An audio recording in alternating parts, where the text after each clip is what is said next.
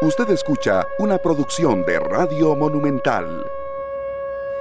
Ternura y amor. Días, muy buenos días. Buenos días, Costa Rica. ¿Cómo están? ¿Cómo amanecen? Bueno, eh, digo yo que tenemos que amanecer contentos. Contentos, bueno, en el caso mío, porque me ilusiona mucho venir a sentarme a hablar con ustedes, porque me gusta agradecerle a Dios lo que me ha dado y lo que tengo en este momento. Me encanta. Entonces me voy inyectando positivamente y vamos al programa y hoy vamos a ver esto y lo otro y qué pasará y cómo nos irá con el programa. Y luego termina el programa y sigo pensando en el programa y viendo qué vamos a hacer al día siguiente, escuchando lo que ustedes me cuentan, atendiendo pequeñas cosas ahora ya de la empresa. Y entonces... Eh, todo el día trato de animarme. De repente aparece alguna situación de problema, alguna cabanga por ahí, ay, que esto, lo otro, pero inmediatamente trato de pensar del otro lado y decir, bueno, tengo que estar contenta por todas las cosas que estoy haciendo, que me gustan hacer, que me gusta hacer y, y que me provocan esta adrenalina cada mañana que se queda todo el día. ¿De acuerdo? Eh, tengo que contarles que hoy, bueno, seguimos con la preocupación del COVID, definitivamente seguimos con la preocupación del COVID. Por favor, cuídese, las noticias que nos llegan de otras partes del mundo son tristes. Aquí en Costa Rica hay mucha familia ya eh, llorando la pérdida de sus seres queridos. Hay mucha gente en recuperación de las secuelas que deja la enfermedad. Pero también hay mucha ilusión porque está el tema de las vacunas más cerca, aunque los que más saben dicen, no se alegren que no va a ser en enero, esto va a seguir, la gente de riesgo no puede hacer planes todavía, o no podemos hacer planes todavía, tenemos que seguirnos cuidando mucho. Entonces, bueno, sin duda alguna que... Eh, tenemos que cumplir con los protocolos estrictamente pendientes de la vacuna, informándonos de la vacuna y con ojalá buenas noticias todos los días que tengan que ver con la vacuna, como la que les dábamos ayer, pero eh, sin dejar de lado lo que es cuidarnos, Costa Rica cuidarnos nosotros y cuidarlos todos. Y llaman la atención sobre el tema de las fiestas. Insisten en la Navidad, insisten en las pachangas o sea, nadie dice que no eh, festejemos la Navidad. Con prudencia, con prudencia, Costa Rica. Si no, esto no funciona. Es una cuestión de que las cosas funcionen. Si no, esto no funciona. Y hay mucha gente que todavía eh, está, ¿qué les voy a decir? Eh, está pensando que no le va a pasar nada. Y en eso mucha gente también se ha enfermado y ha enfermado a otras personas. Mientras tanto, recordemos en cuanto al tema, evitar mezclar burbujas en diciembre. Evitar mezclar burbujas en diciembre. Usted tiene su burbujita, yo tengo mi burbuja. O sea, cada persona... Esas burbujas no se pueden mezclar porque puede tener problemas. Se debe fortalecer, es decir, cuidarse más los integrantes de la burbuja. Esto es en relación al tema de al tema del COVID y de todo lo que está pasando. Hay otro tema que también es importante. Bueno, hay cosas bonitas. Arrancan obras de intersecciones de varios pisos. ¿A dónde? En Taras y en La Lima. Vamos a ver qué pasa, cómo funciona. Ojalá que todo esté perfecto. Mesa de diálogo Allí hicieron un acto magno, como que si nos hubiéramos ganado la Lotería Internacional y ya tuviéramos para pagar al Fondo Monetario Internacional, eh, perdón, para pagar la deuda. Dice uno, mira, ¿qué fue esto? Que el lunes va a llegar a la Asamblea proyectos producidos por la mesa de diálogo. Volvemos a lo mismo. Nadie está en contra del diálogo, nadie debilita el diálogo, el diálogo y sobre todo en una sociedad eh, democrática como la nuestra debe fortalecerse, eso nadie lo duda, para que no haya malas interpretaciones. Pero queremos cosas definidas, claras y no hacer tanta bullaracanga, ¿verdad?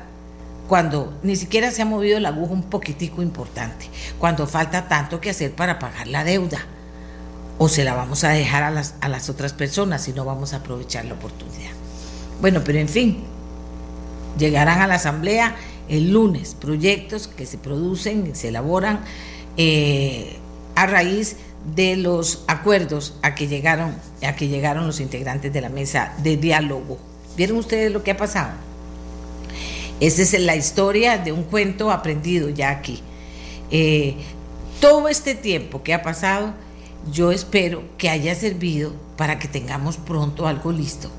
Espero, porque yo como buena costarricense, como una persona que quiere lo mejor para el país en el que, en el que estoy, en el que vivo, en el que soy feliz, eh, pues quisiera que las cosas se acomodaran y no se han acomodado las cosas. Y lo sigo diciendo, aunque es que haya mal algunos. Lo se han acomodado, no hay reactivación económica, no hay más empleo, hay más desempleo.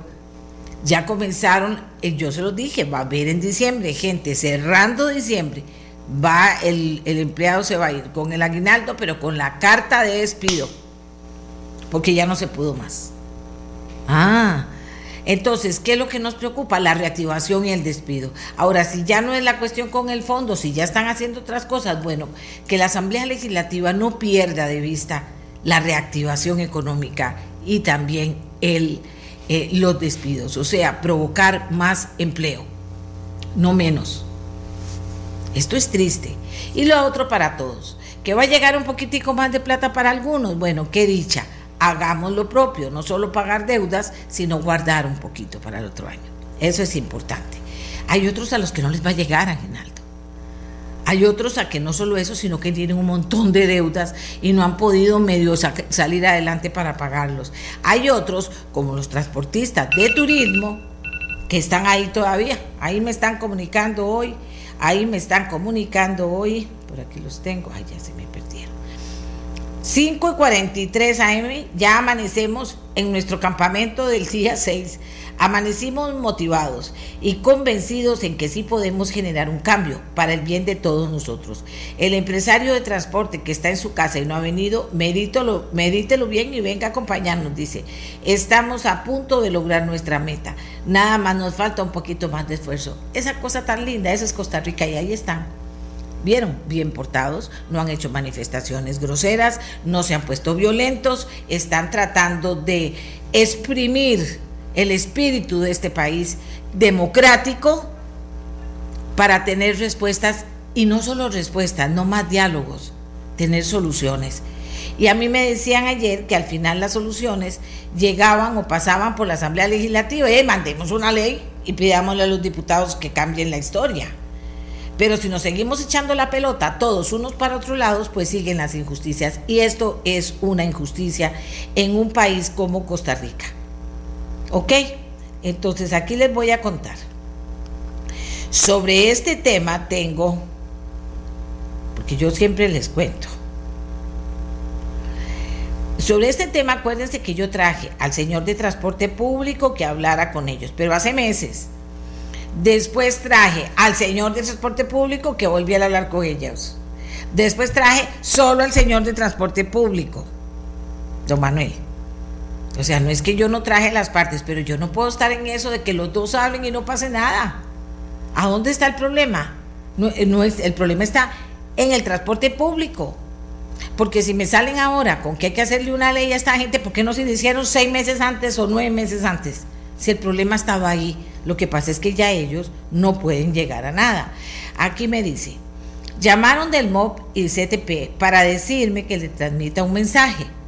Que don Manuel Vega del CTP quisiera que usted le brinde unos minutos para explicar qué es lo que pasa con el tema de los transportistas de turismo y los impedimentos de ley que tiene para cumplir lo que ellos piden. Don Manuel, usted me ha hablado aquí por lo menos hora 45 minutos.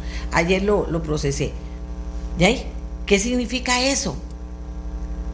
Que terminen, que les van a dar plata para que pongan otro negocio, que van a ver cuál es la ley que impide que en este país se haga justicia y van a mandar un proyecto de ley a la Asamblea Legislativa, que yo para que usted me venga a decir lo mismo con todo respeto, don Manuel, porque no tengo por qué faltárselo, me parece que le ha faltado a usted o no le han dado el apoyo necesario o plantarse en que el Consejo de Transporte Público tiene que arreglar y ordenar muchas cosas que no sean aplaudir a los transportistas, fuertes, grandes. Aquí somos, hay grandes, pequeños, medianos y chiquiticos. Y todos tenemos los mismos derechos ante la ley y las mismas necesidades de apoyo. ¿De acuerdo? Bueno, entonces ya esa es mi respuesta. Para don Manuel. No es que estoy fallando, don Manuel, ya lo he traído suficientes veces. Y hoy vamos a tocar el primer informe de deuda amorosa en Costa Rica que hace el Instituto Tecnológico con algo que llaman, ve qué bonito, hoy, vamos a aprender todos, buró de crédito, ¿qué es esto? No sé si se dice Equifax o Equifax, no lo sé cómo se dice, pero buró de crédito y el tecnológico se unen para darnos por primera vez en Costa Rica, eh, hablarnos sobre el tema de la deuda morosa en Costa Rica desde el 2018 y hasta el 2020. Y ya volvemos para hablar con ellos. Y luego vamos a volver a hablar, señores, del repositorio único nacional para fortalecer las capacidades de rastreo e identificación de personas, que recibió ya en la Asamblea Legislativa un dictamen afirmativo unánime. Destapamos aquí el proyecto, hablamos de él, ha tenido una enorme reacción por dicha, porque de eso se trata, ya estaba listo en la olla para, entrar. Dictamen afirmativo unánime. O sea, ya no había críticas, ya no había preocupaciones fundamentales. Dictamen afirmativo en la Comisión de la Asamblea Legislativa unánime destapamos las cosas, las hablamos con expertos, no con políticos, que fue lo mismo que me pasó ahora, porque hoy vamos a volver a hablar con expertos, a retomar el tema, a ver qué pasó y algunas reacciones. Y en ese tema también tengo, vamos a ver, eh, en ese tema también tengo eh, algo que decir, se lo voy a decir cuando venga, cuando venga la entrevista. Ahora vamos a hacer una pausa. Aquí me están diciendo, vamos a ver. Me encanta, tanta gente que participa y quisiera poder sacarlos a todos, ponerlos a todos a opinar en el programa. Sergio Mena, candidato, dice, ex candidato, no decide nada, el CTP no decide nada sobre cargas sociales, es la junta directiva de la caja.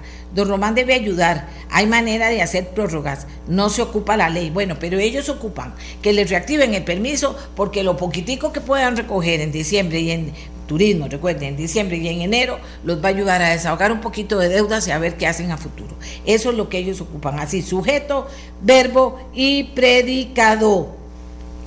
El CONACIF mandó un comunicado a los bancos para que a partir del primero de diciembre se vuelva a calificar a los deudores por su capacidad de pago actual, lo que será un duro golpe negativo a la reactivación, pues muchas empresas y personas serán reclasificadas a peores categorías de riesgo por la pandemia y sin duda les van a cerrar las puertas de crédito Costa Rica. Mesa de diálogo, bla, bla, bla, bla, bla, blue. O Costa Rica o Costa Rica, no entiendo. No hay un hilo conductor en esto que nos haga pensar que va a haber una reactivación, sino que nos haga pensar que es como quitarse el clavo. Ustedes no, tal cosa, aquí les va. No entiendo este país, no entiendo. Hagamos la pausa y venimos con don Gustavo Cubillos, con don Gustavo Cubillos y eh, con don César Calomino ambos. Uno del TEC nos va a hablar de este estudio que les hablaba y también nos van a hablar de esto de buró crédito Equifax o Equifax. No sé cómo se dice exactamente, ahora nos lo dirán. Una pausa rápida y ya volvemos con ustedes.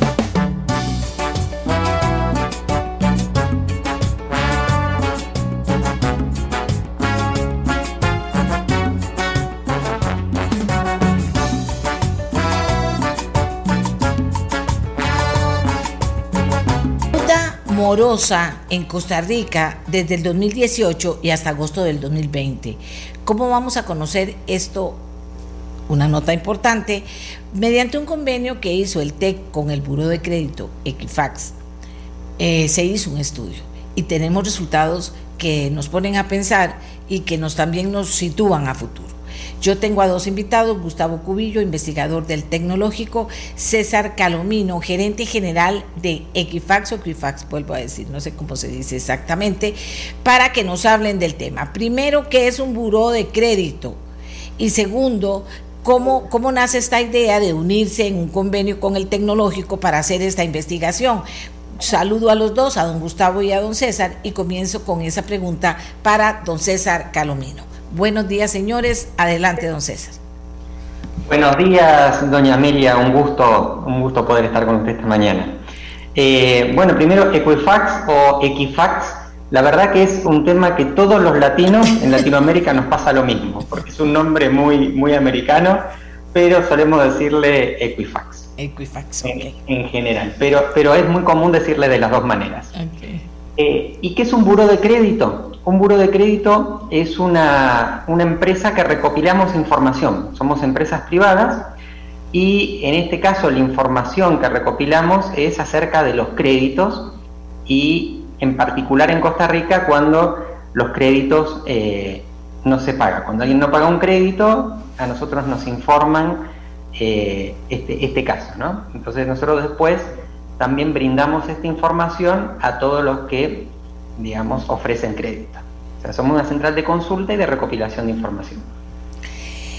Vamos a ver, eh, hacen este convenio con el tecnológico. Gustavo Cubillos, investigador del, del TEC, nos cuenta. ¿Qué importancia tiene este convenio? Tenemos números de muchas cosas, pero hasta ahora oigo yo este tipo de números. Cuéntenos, Gustavo. Muy buenos días, doña Amelia. Un gusto también estar aquí presente con usted.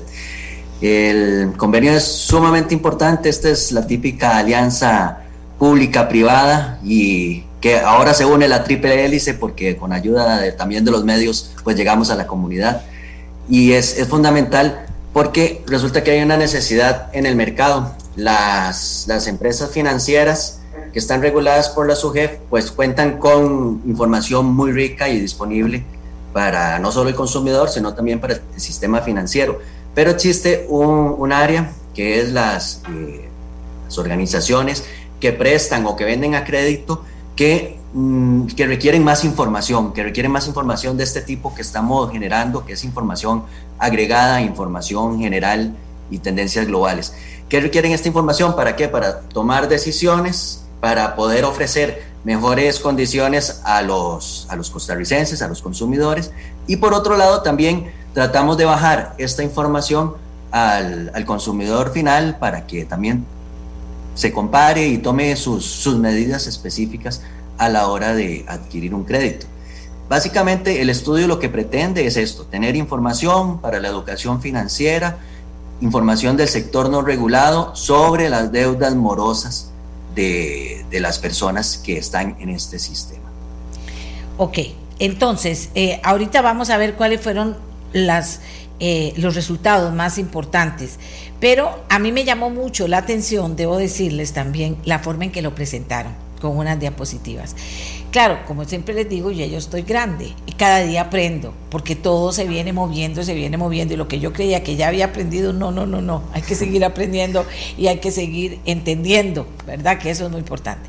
Una presentación que no sé quién la hizo, el tecnológico, no sé cuántos muchachos, como, qué presentación más linda más buena, amigable. Eh, bueno, pusieron todo como con colores, dibujitos, formas de averiguar uno, bueno, yo quiero saber esto, lo otro. Tengo ahí las dispositivas para que podamos mostrarlas y, y que, que es como un nuevo estilo de presentar los estudios. Nunca había visto nada así hasta ahora que nos, que nos llega el tecnológico con esto. Así que eso lo quería hacer, felicitarlos, eh, eh, profesor, investigador, don Gustavo, felicitarlos, porque en eso también innovaron, en este, en este ejercicio que hicieron. Muchas gracias, muchas gracias, doña Amelia. Realmente ha sido un trabajo en equipo muy fuerte. Hemos venido trabajando todo este año para ese informe desde, desde el análisis de, de, los datos hasta la presentación, que, que, como usted lo dice, queremos, queremos que sea y quisimos que sea muy amigable para los medios, y no solo para los medios, sino también para las personas que quieran accederla. Eh, ha sido un, equipo multidisciplinario, uh, tenemos personas en estadística, tenemos personas en administración de empresas, tenemos también por parte de Equifax los especialistas en el área de, de financiamiento y crédito, y por otro lado, también tenemos especialistas en el área de diseño y comunicación, que son los que también nos han, nos han colaborado en todo este proceso que ha sido fundamental. Entonces, la oficina de, de comunicación del tecnológico, la oficina de comunicación de Equifax, el, también la Escuela de Administración de Empresas ha estado implicada en esto, ah, sí la Oficina de Planificación Institucional también, en la parte estadística, así que ha sido un trabajo fuerte y un trabajo de equipo y, y le agradezco que se reconozca eso. No, no, y así se trabaja ahora. Esa es parte de, los resultados más positivos. ¿Cómo estuvo esa experiencia de la empresa privada, don César? ¿Cómo, cómo la vivieron y qué, eh, cuando tienen todo esto en la mano, qué creen que realmente está aportando esta alianza? Bueno, la verdad, eh, doña Amelia, fue, fue muy buena experiencia. Nosotros, eh, como empresa privada, creemos muchísimo en esta colaboración público-privada y, no solamente para este tipo de informes, ¿no? también para, para, aumentar temas como generar más crédito, más crédito sano, eh, educación financiera. ¿no? Eh, entonces, la verdad fue, fue muy bueno y es una experiencia que nosotros hacemos eh, a lo largo de, de toda Latinoamérica, me ha tocado en otros países también poder trabajar de esta manera y la verdad que es, es un gusto, realmente es, es un gusto poder llevar esta información Quizás años atrás a mí me, pasaba que, era como que la información estaba como muy guardada, no estaba disponible para, todas las personas. Eh, y eso la verdad es algo, es algo del pasado, hoy por hoy es muy importante que todas las personas cuenten con información porque, porque es la base de la educación, es la forma en la cual van a poder tomar mejores decisiones.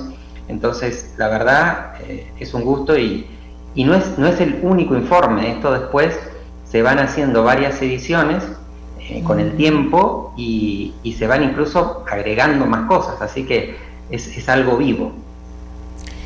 César, usted acaba de decir algo importantísimo. Vivimos en el mundo de la información y por supuesto del conocimiento. Qué poca educación financiera tenemos.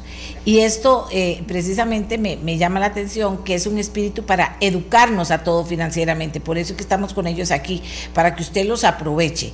¿Cuáles serían los resultados más importantes, eh, me parece a mí, don Gustavo? Y también invitar a la gente a dónde podrían acceder a este tipo de estudios para que juntos crezcamos crezcamos en la educación financiera. Muy bien, sí, los principales resultados, pues fueron resultados de lo general a lo específico, fueron resultados que nos iban sorprendiendo cada vez que, nos encontrábamos. Por ejemplo, bueno, en este periodo de pandemia, que ahora usted bien lo contaba, y lo tenemos claro, ¿verdad? Que hay una desaceleración económica, pues desempleo, pues pensábamos que iba a, haber una explosión de la deuda morosa en el sector no regulado, pero nos dimos y nos encontramos con la sorpresa de que la, la deuda morosa en el primer semestre del 2020 pues está contenida. Le llamamos el término contenida porque sabemos que a pesar de los elementos negativos que ha presentado la situación de la pandemia, también las empresas y las organizaciones que prestan dinero y que, y que venden a crédito, pues han también hecho y han hecho su tarea tratando de ajustar las, las características de los préstamos a las necesidades actuales del cliente, ¿verdad? Un cliente que probablemente se quedó sin trabajo o que le redujeron la jornada y esta, estas acciones de parte de las empresas pues han también han contribuido a mitigar esa contención de la deuda morosa. Por otro lado, hay, otra, hay otro efecto que nosotros consideramos que también se ha reducido la, la, intención de crédito. Esto significa que las personas van menos a solicitar, al solicitar sus créditos. Entonces, también al haber menos crédito, menos solicitudes, van a, va a haber menos colocación, y por lo tanto va a haber menos deuda morosa. Entonces, esto es uno de los principales hallazgos que hemos encontrado. También encontramos hallazgos sobre el tipo de, de industria y cómo, cómo se comporta el crédito moroso en esas industrias y el perfil del consumidor. Qué interesante. Aquí están pasando las diapositivas porque de verdad que están bonitas pero interesantes y amigables, que se llaman, amigables para que uno pueda eh, aprender. Eh, la gente de Equifax que dice ha tenido un buen resultado. Eh, lo quiero ubicar más bien dentro del tema de educación financiera. Este es un esfuerzo, ahí va a quedar a disposición. Ahorita les decimos cómo hacer para poder sacarle provecho todos y cada uno de nosotros y aprender. Pero también eh, eh, Equifax está, si no me entiendo mal, comprometido con la educación financiera. ¿Qué falta y hacia dónde van? Sí, la verdad que sí. Nosotros tenemos uno de los, de los pilares que tenemos en toda Latinoamérica, y es una realidad bien latina, es lo que se llama la inclusión financiera, que, es que todas las personas puedan acceder a un crédito, y cuando hablamos de un crédito hablamos de crédito sano, ¿no? o sea, un crédito en una entidad que, que tenga, digamos, toda la legalidad que corresponde y no que tenga que, que recurrir a un mercado negro si necesita en algún momento un crédito. Eh, y para que esto suceda, para que haya inclusión financiera, es un trabajo conjunto, eh, tenemos, tenemos trabajo que hacer mucho con las autoridades, con, el gobierno, para, para, modernizar el, digamos, un poco el sistema de, Costa Rica.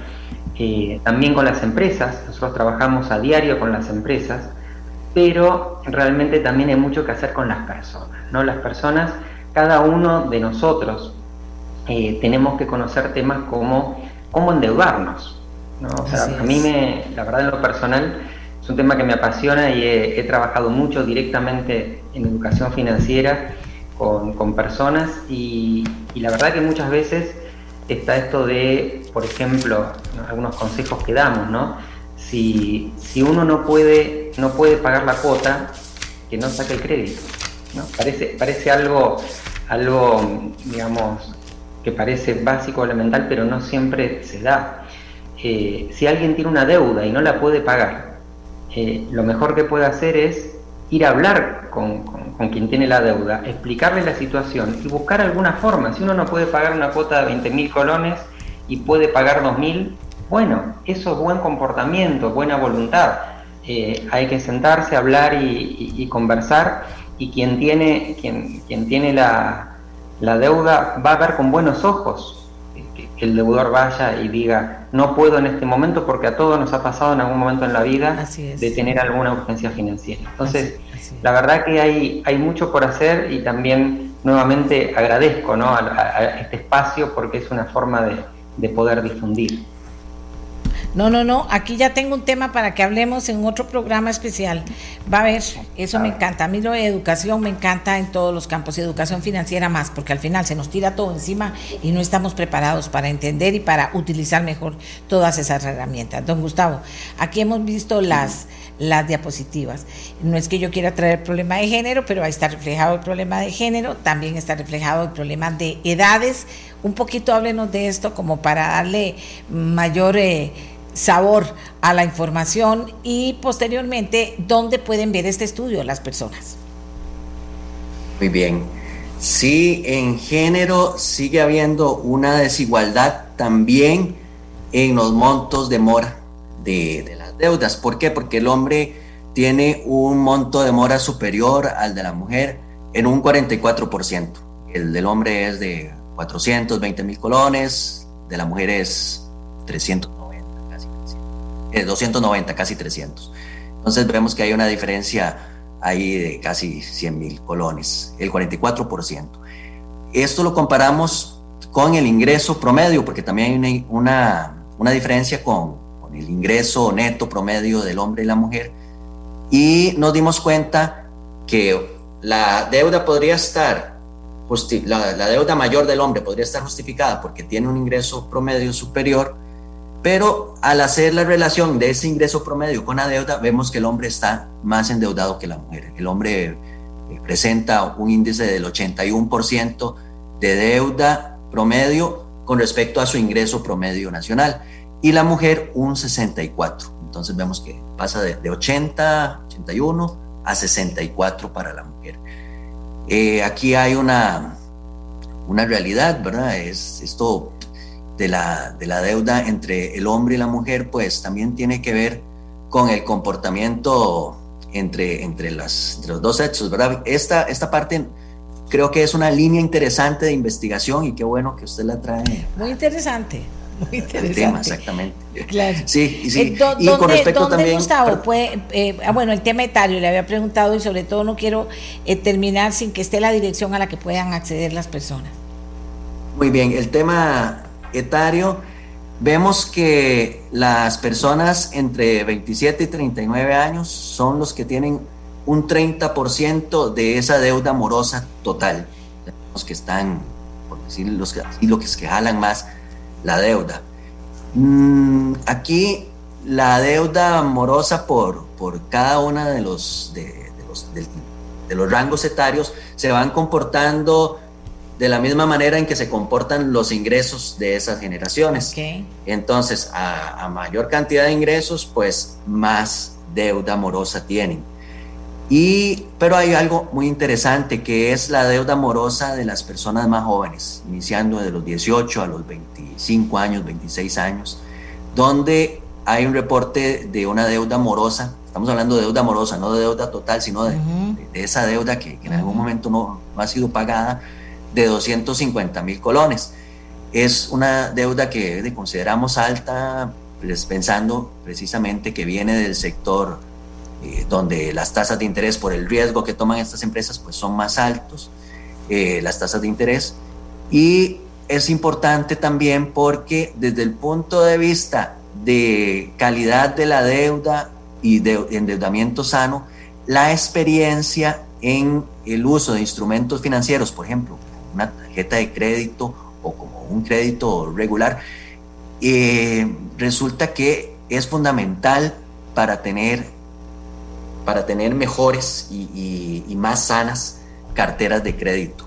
Entonces, se une una, situación de que tenemos una población que recibe poca educación con la edad eh, corta de las personas, donde por eso tienen poca experiencia en el manejo de, instrumentos financieros. Yo me acuerdo la primera vez que a mí me dieron una tarjeta de crédito fue eh, después de salir de la U, que en la U yo iba ahí con los pasajes y con, lo que comprarme para la soda ahí del, TEC, y de ahí pasé a tener un salario y además una tarjeta que me, que me duplicaba el salario.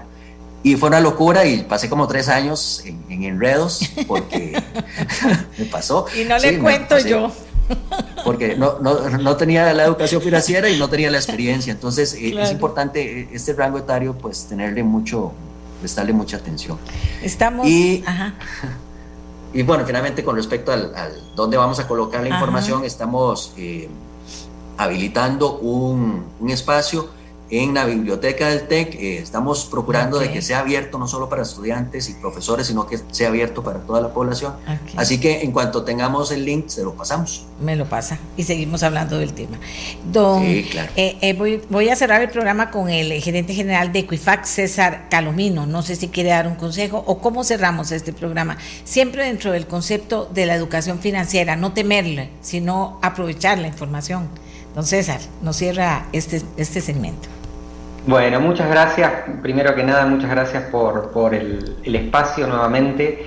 Eh, también encantado de poder participar las veces que sea y difundir lo que es educación financiera. Eh, realmente creo en lo personal que es, la base, ¿no? Es la base para, un endeudamiento responsable. Y, voy a tomar algo que, usted dijo recién, es no tener vergüenza. ¿eh? En estos, quizás el mensaje final con el que me gustaría cerrar es que este año es un año atípico el, tema de la pandemia y todo, más allá de los temas de, salud, también está afectando mucho los temas económicos. ¿eh? Y, es normal que muchas familias vean afectados sus ingresos eh, eh, y muchas veces, naturalmente, si uno está en, su vida habitual con su, su, trabajo y tiene una fuente de ingresos y toma un crédito y lo va pagando todos los meses, capaz que llega un momento que si ese ingreso se reduce la jornada laboral o pierde el ingreso o alguien en la familia pierde el ingreso, probablemente tenga algún problema para pagar esos compromisos, porque claramente primero hay que comer, primero hay que pagar las necesidades básicas, ¿no? Eh, y en ese caso la clave es no tener vergüenza, lo que decía antes. Si alguien no puede pagar, mejor adelantarse, ¿no? Mejor adelantarse. Como, como siempre digo, si uno va conduciendo en una carretera y de repente empieza a llover, hay que bajar la velocidad. Y acá lo mismo, y hay que adelantarse a, cualquier, a cualquier maniobra. Acá es exactamente lo mismo. Si uno ya ve que va a vencer una deuda en enero, por ejemplo, y uno dice, mm, no voy a poder, no voy a llegar a, a pagarla, es mejor ir hoy y demostrar que uno, aunque sea, tiene voluntad, como decía antes, renegociar, decir, bueno, por unos meses ahora puedo pagar tanto, eh, y, no tener vergüenza, porque si uno no dice nada y espera, después cuando viene la, deuda amorosa es un poco peor, más complicado. Les agradezco muchísimo a los dos. Me ha tocado este, estar hablando con muchos jóvenes. Me encanta hablar con los jóvenes y ver la forma que tienen de ir conformando el futuro y los que se han preparado y las nuevas opciones que nos presentan y como sociedad valorar eso para mí es muy importante y que no les tengamos miedo a los jóvenes. Hay de todo en todas las edades, pero yo siento que hay una gran fuerza de jóvenes que están preparados, que quieren hacer las cosas mejor y ayudarnos a salir adelante. Así que César Calomino, muchas gracias. Gustavo Cubillo, muchas gracias. Y ya cerrando yo aquí para pedir el corte y venir con nuestro siguiente segmento, decirles que eso que dice el señor Calomino, no le tenga vergüenza. Si a usted no le fue bien, si a usted no le fue bien este año y está pensando en que ya, ya no voy a poder hacer nada, no tenga vergüenza. Trate de llegar a sentarse y a ver cómo puede resolver la situación para que si siguen los tiempos malos, poderlos ir, poderlos irse acomodando para, para, para vencerlos. Es un reto que tenemos. No hay que tener vergüenza tener una deuda y a pasar una mala situación, sobre todo si esa situación está procreada por un 2019 que estaba horripiloso, que nadie, todo el mundo se le olvida, y un 2020 que nos tocó la pandemia, entonces tras de horripiloso se puso, póngale otros osos, osos, osos, osos, osos, se puso peor. Y muchas empresas pequeñitas están sufriendo la decisión de cerrar o seguir adelante, de, de trabajar con la mitad del personal para poder salir y avanzar, las empresas medianas tratando de quedarse flotando en esta incertidumbre que vivimos, las grandes no crean que muy allá, ya les dije, viola la 130, ¿por qué se fue para Guatemala y para Nicaragua? Porque los chinean más y los mejores, entonces se fueron para ahí. Eso también lo tiene que ver un país. Reactivación económica y empleo, estamos totalmente huérfanos en ese sentido. Y lo tienen que ver los diputados también porque ellos podrían tener en su mano mover muchas cosas y decirle a Costa Rica que tenemos un gobierno que es omiso, ha sido, ya, ya tenemos mucho tiempo para darle más chance y continuamos en una incertidumbre de que las cosas eh, eh, fundamentales e importantes no se arreglan, ¿verdad? y, qué vamos a hacer el otro año, porque no vemos y para que algo se reactive. Alguien me decía una cosa muy importante, a todos los empresarios se lo digo y a todas las personas. El tema no es tener una empresa, el tema es no dejar de pedalear, pedalear, pedalear. En el momento que usted deja de pedalear, en el momento en que usted no le pone, y si las situaciones están difíciles, eso es peor, si usted no le pone pedal y le pone fuerza al pedal, en el momento de las crisis, todo lo que usted ha ganado en años de trabajo se le puede venir abajo en poco tiempo.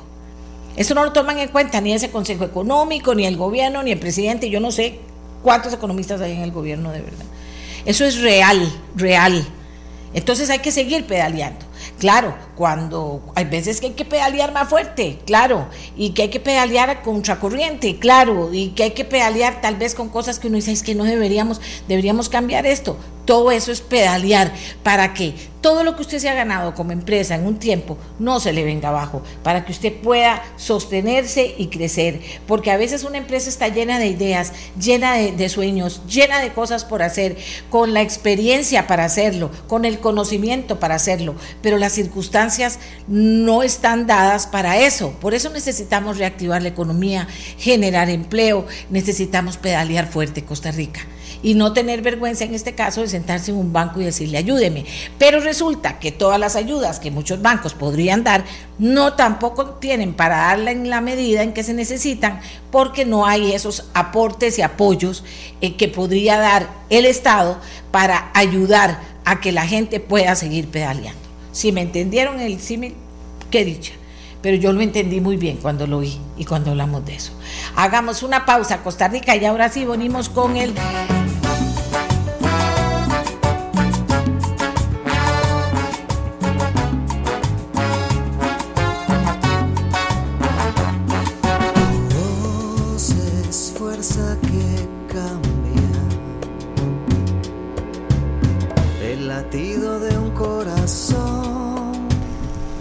Vamos a ver, amigos y amigas, este tema lo tuvimos la semana pasada.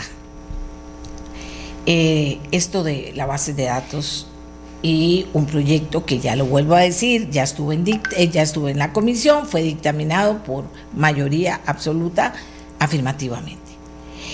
Es un proyecto que si usted lo lee no tiene que saber mucho derecho ni mucho... Es una cuestión que a rato se vuelve tan básica en cuanto a los derechos de las personas. Bueno, pero esto pasó por los diputados, lo aprobaron y está la situación. Aquí trajimos expertos. Yo quiero decirles por qué no traigo políticos. Porque cuando el político viene y me dice aquí, me habla de que no, que todo está perfecto y de todo, eh, eh, y después pasan las cosas contrarias. Entonces, cuando estoy hablando de algo importante que usted tiene que saber, eh, en un momento oportuno, porque ya estaba todo en comisión y todo aprobado, unánime y todo, y esto ring debajo de la mesa, esto ya iba a pasar. Entonces llamo a expertos, ¿ve? sí son expertos, no son opinólogos, que también hay opinólogos, pero no, son expertos y vinieron expertos y hablaron hasta de ética y tecnología en el programa. Y eso trajo una cantidad de reacciones importantes, muy importantes. Entonces yo quiero seguir con el tema. Quiero seguir con el tema hablando con más expertos, algunos ya han estado y otros no. ¿Por qué razón? Porque la misma eh, o la cantidad de reacciones que ha habido en muchos sentidos, de muchas personas, de muchos sectores, me hace pensar que cualquiera, que cualquiera, eh, eh, perdón, es que me están diciendo que hay un problema con el Zoom de doña Raquel, eh, eh, me hace pensar que sí, que esto hay que profundizarlo más, que tiene que estar claro y que tiene que haber posición. Ayer me decían, no, doña Amelia, me decían, el jefe de fracción de Liberación, Liberación Nacional tuvo una eh, importante decisión en la Asamblea Legislativa. Decía, ah, bueno, hoy tengo también a doña Raquel, la directora general de migración, para que nos hable de la reacción que tiene migración sobre este tema, que es de preocupación también sobre este proyecto. ¿Qué es lo que yo no quiero? Porque también tengo del Tribunal Supremo de Elecciones, que fue mencionado en el tema, no quiero eh, eh, fallar en cuanto a que no se oigan, no es que yo no quiero que se oigan voces disidentes que tengan sentido, como el de doña Raquel, que por eso eh, la invitamos al programa sino que lo que quiero es que oigan a los expertos. Finalmente los diputados tendrán que responder por los expertos, no me van a decir a mí aquí, ay, yo no sabía, ay, cómo fue posible, ay, mira, ay, se puede cambiar. No, esto ya estaba listo en el horno para meterlo. Entonces, ¿qué voy a traer yo a un político?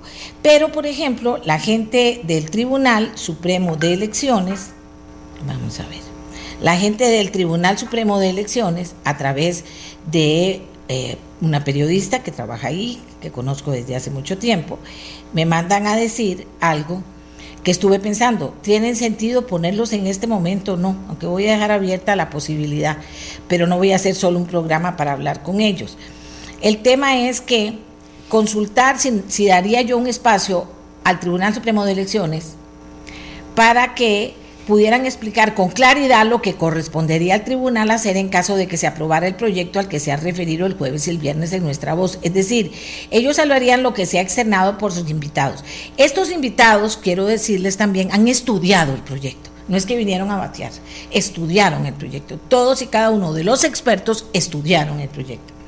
Cabe resaltar que no es nuestro interés, dice el tribunal, defender el proyecto, sino aclarar a los ciudadanos qué tendría que hacer el tribunal y lo que no tendrá que hacer ante una nueva aprobación del mismo. Y entonces dije yo, bueno, una de dos, o les damos un espacio para que digan, pero no para que expliquen todo el proyecto y lo que tendría que hacer o no, porque para eso le dimos el proyecto nosotros a cada uno de los que participan para que lo estudiaran y en su calidad profesional nos dieran su punto de vista. Bueno, así que hoy tenemos en esta mañana, tenemos a don Rubén Hernández, abogado constitucionalista, de nuevo a don Hernando eh, Segura, un completo experto en protección de datos, a Mauricio París, abogado súper experto en protección de datos, a Raquel Vargas, directora de migración, quien dijo, no, no, a mí no me parece, vamos a ver. Y también tendríamos, si Dios nos ayuda, a don Carlos Arguedas, abogado constitucionalista, a quien también enviamos el proyecto, ex magistrado, ex diputado, para que pudiera aportar, porque a él también le llamó la atención muchas cosas y quería aportar. Es otro experto en derecho constitucional. Entonces vamos a comenzar. Fíjate que no sé ni siquiera por dónde empezar de lo que ha pasado esta semana o no. Bien puntuales lo vamos a hacer para ganar no solo tiempo, sino para que usted esté claro y por supuesto abierta a los a las preguntas concretas sin insultar a nadie que quieran hacer, ¿verdad? Y sin malas palabras porque eso no lo leo. Eh, vamos a ver, voy a comenzar por don Rubén, que no estuvo en el programa pasado. Don Rubén Hernández es un experto en derecho constitucionalista. Le mandé el proyecto, lo vio. ¿Qué le pareció a usted el proyecto? Yo le dije, don Rubén, por favor, participe en un próximo programa. ¿Qué le pareció a usted el proyecto?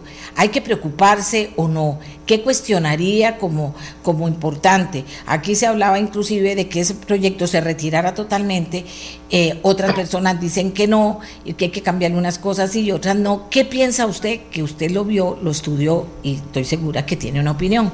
Adelante, don Rubén, muy buenos días. Muy buenos días a todos los participantes del público. Vea, a mí me parece que lo más sensato sería retirar el proyecto y elaborar uno nuevo porque tiene demasiados defectos. Tiene roces constitucionales y además tiene una, grande, una gran deficiencia de, técnica legislativa y creo que sería muy difícil enmendarlo. Lo más fácil sería elaborar un nuevo proyecto si es que se quiere seguir adelante con la idea. Vea que eh, aquí hay un tema, eh, bueno, constitucional en el sentido de que viola no solo el, derecho a la, intimidad, sino también lo que se denominan eh, los derechos de la personalidad. Los derechos de la personalidad están regulados a partir del artículo 44 en el Código Civil, pero en realidad tienen un fundamento constitucional. Eh, se incluyeron en el Código Civil porque en ese momento no estaba, digamos, maduro el país para haberlos elevado al rango constitucional pero evidentemente los derechos de la personalidad tienen íntimamente, íntima relación con el derecho a la intimidad y por lo tanto también encuentran cobijo constitucional en el artículo 24. Y el artículo 44 justamente del Código Civil comienza con una frase lapidaria. Dice que los derechos de la personalidad están fuera del comercio de los hombres. ¿Eso qué significa? Significa que de golpe y porrazo los información que se eventualmente se obtenga de los ciudadanos aunque hubiera eh, este consentimiento informado, no podrían ser comercializados bajo ningún concepto.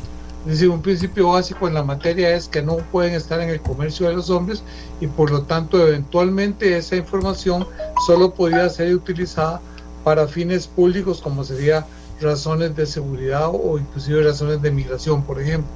Pero es fundamental, importantísimo subrayar de que esos datos no podrían ser comercializados por ninguna institución, ni por el Tribunal de Elecciones, ni ninguna otra institución pública.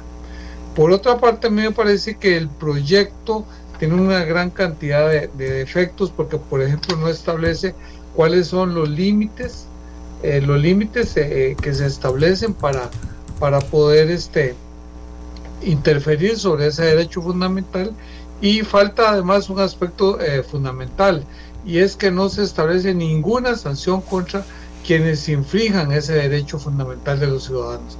De manera que por eso considero y estoy de acuerdo con quienes han sostenido que lo mejor, lo más razonable sería sacar ese proyecto de la, de la corriente legislativa y si se quiere regular en la materia, que llamen a las personas que saben, a los expertos, para que elaboren un nuevo texto que sea acorde con lo establecido en la constitución política. Vamos a ver, eh, y aquí eh, antes de, seguir con nuestros invitados, ahí tenemos a don Mauricio París, tenemos a don Hernando Segura y tengo a la directora de migración que no tiene audio, solo, eh, perdón, que no tiene video, solo audio, pero ya vamos a hablar con ella, que es doña Raquel Vargas, que también debería haberlo dicho desde el principio. Aquí nadie está en contra de la tecnología. Aquí adoramos la tecnología en la medida que la tecnología hace una sociedad mejor y en la medida en que la tecnología también de, sin duda alguna eh, favorece la protección de cada uno de los que habitamos este planeta. Así que ese no es el tema que estamos tocando, no es que quitemos la tecnología, que esto no se puede, no. ¿Qué se puede, qué no se puede? Y que está en favor del ser humano y del individuo y no en favor tampoco de vender información. Doña Raquel Vargas, directora general de Migración, ¿qué pasa cuando usted ve este proyecto y lo estudia? ¿Qué opinión le merece? Buenos días, doña Amelia. Muchísimas gracias por la invitación. La Dirección General de Migración y Extranjería contestó eh, justamente en julio del 2019, doña Amelia, porque venimos trabajando en esto desde hace más de un año y medio. Em, contestó claramente las dificultades y eh, los problemas que tendría este proyecto en cuanto a la protección de datos de las personas. Incluso eh, nosotros contestamos a la comisión legislativa que estaba a cargo del análisis del proyecto cuatro puntos importantes. El primero es que la Dirección General de Migración y Extranjería estaba trabajando o está trabajando un sistema biométrico para eh, justamente captar las huellas de todas las personas extranjeras que salen y entran de este país así como las huellas de las personas que utilizan pasaportes costarricenses. Y que la base de datos era una base de datos exclusiva de la Dirección General de Inmigración y Extranjería y otras instituciones públicas que están vinculadas a la Coalición Nacional contra la Trata de Personas y el tráfico ilícito de migrantes. Y que esta es una, eh, un sistema que no se puede vender. Es decir, las huellas de las personas no pueden ser comercializadas, no tienen un precio o un valor. Y que estas pertenecen exclusivamente a la institución a través de este sistema es identificar plenamente a una persona, identificar plenamente a una persona y poder determinar que la persona que entra o sale de Costa Rica es esa persona y no otra. Así que pretendemos erradicar la suplantación de identidad, así como la falsificación de documentos, entre otros, doña Amelia, que hoy día no tenemos cómo hacerlo. Básicamente es la pericia policial tratando de identificar si un pasaporte es este, robado o una persona está suplantando porque no tenemos las características biométricas. Sin embargo, ¿qué fue lo que le indicamos a la Comisión Legislativa? Bueno, este proyecto no tiene eh, el fortalecimiento que debe tener en materia legal para proteger los datos, lo que está dando es acceso a todas las instituciones públicas y, bueno, incluso eh, algo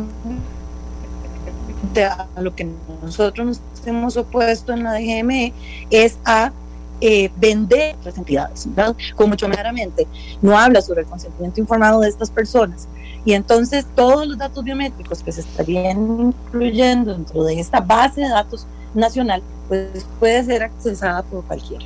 ¿verdad? Y eso es algo que nosotros eh, dejamos muy claro. Y luego, bueno, otras situaciones, eh, doña Amelia, que tienen que ver con la capacidad que tiene el, este repositorio nacional para poder responder a las necesidades actuales.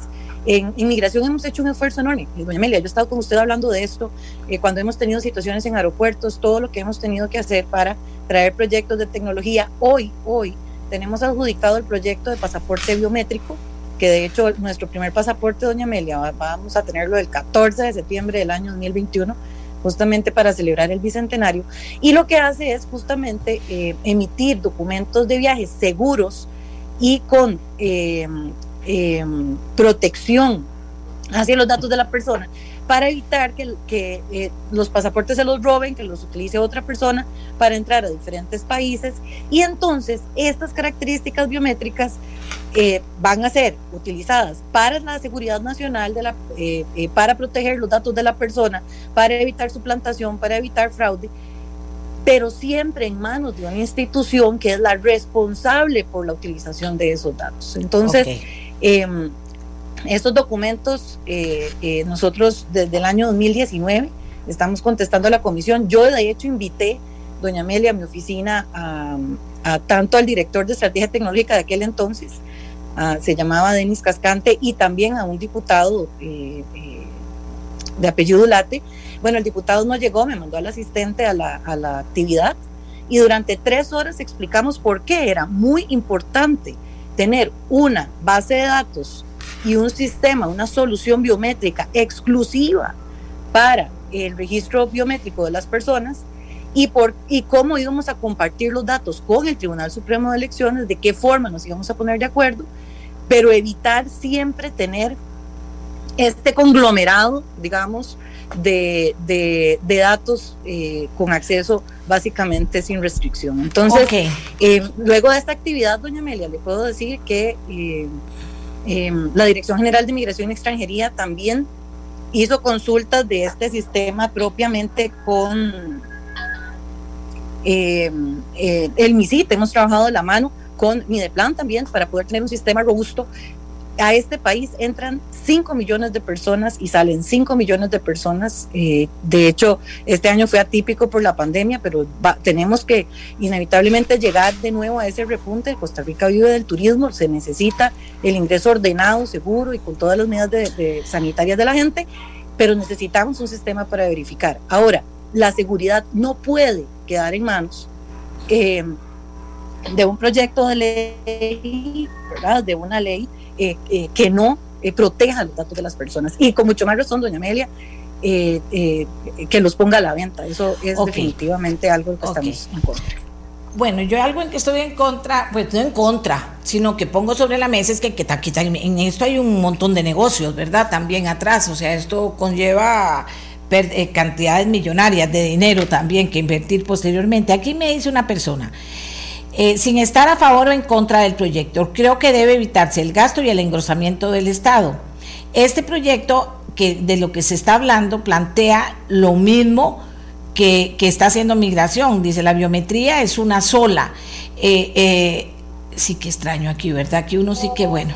Y aquí me dice, ¿por qué no tienen el programa ningún experto en seguridad nacional o experto policial, lucha contra la trata de personas, narcos, suplantación de personalidad, etcétera? Porque no hace falta porque hay cosas en este proyecto que son de lógica. Y que vea, ya se estaba, que mi, que mi de plan, que eh, migración, y ahorita me sale otro que ya estaba trabajando en el tema, que Interpol está dando como el visto bueno a los, a, los, a los proyectos que están en camino, a los proyectos a, a, desarrollar a futuro. Eso no es lo que está en discusión. ¿Qué es lo que está en discusión, don Hernando Segura? Adelante, él es un experto en protección de datos don Hernando. Muchas gracias, doña Amelia. Em, lo que está en discusión, doña Amelia, me parece que es el principio sobre el cual se basa todo este proyecto. Y a mí me gustaría primero que todo eh, que acordemos eh, entre todos nosotros eh, un espíritu a través del cual tenemos que guiar toda esta conversación. Y es el siguiente. Los datos biométricos son confidenciales y personales. El dueño de los datos biométricos es la persona. Y eso es fundamental cuando tratamos de diseñar un proyecto de este tipo. Si quisiéramos eh, desarrollar una solución en el área de la biometría, hay muchos países y muchas iniciativas en el mundo que ya han recorrido camino, que es un camino bastante distinto del que se está definiendo en este momento con este proyecto de ley en Costa Rica. Por ejemplo, lo primero que habría que hacer es consultarle al ciudadano si está de acuerdo en brindar sus datos biométricos pero también informarle para qué se van a usar. En este proyecto de ley existe una gran amplitud de potenciales usos que incluso se deja mencionado que habrá otros usos posteriores. Eso no se puede. Eso ya se resolvió en el tema de la privacidad de los datos y el, y el ciudadano tiene que aprobar que los datos se le eh, recopilen y además tiene que aprobar el uso específico de esos datos. Número dos, y esto es muy importante, eh, en el caso de que haya una fuga de información de cualquier tipo de datos, las cuales existen, ustedes saben que el tema de, la, eh, de los ataques cibernéticos es un tema de todos los días, deben ser notificados en 72 horas máximo a una autoridad competente. Eso no existe todavía en Costa Rica, hay procesos en, el, en, camino, pero además la dificultad de esta notificación de una fuga estriba en que muchas instituciones públicas y privadas van a poder tener acceso a información de este tipo. Entonces, esa es el segundo, la segunda dificultad.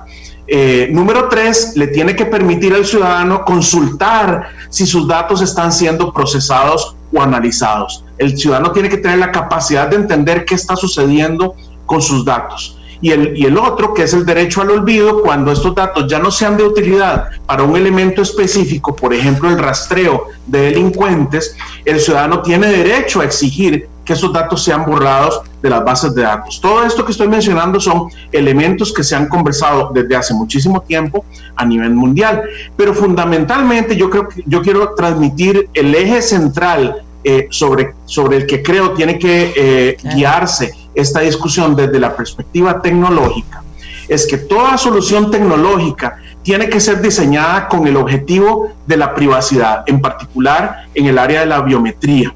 ¿Qué significa esto? Que la tecnología y la, y la, infraestructura tienen que ser diseñadas para seguridad. En este proyecto no sucede porque hay acceso de diferentes instituciones a esta base de datos centralizada. Pero además, cada aplicación específica, es decir, para qué vayamos a usar la información biométrica, requiere de un ambiente específico. ¿Qué significa esto? Por ejemplo, si una institución bancaria quiere tener acceso a información biométrica para permitirle a la gente que entre en su sistema, lo cual es algo que existe a nivel mundial, ese es un tipo de aplicación que se llama acceso y autenticación. Es diferente de una solución para comercio cuando queremos hacer que se identifique una persona cuando está comprando un electrodoméstico. Esa es una solución distinta que se llama eh, identificación para el comercio. Y la tercera, que es mucho más complicada, es el acceso para casos policiales o como el que se menciona en el caso de migración. Ese es el área de la inteligencia y la investigación.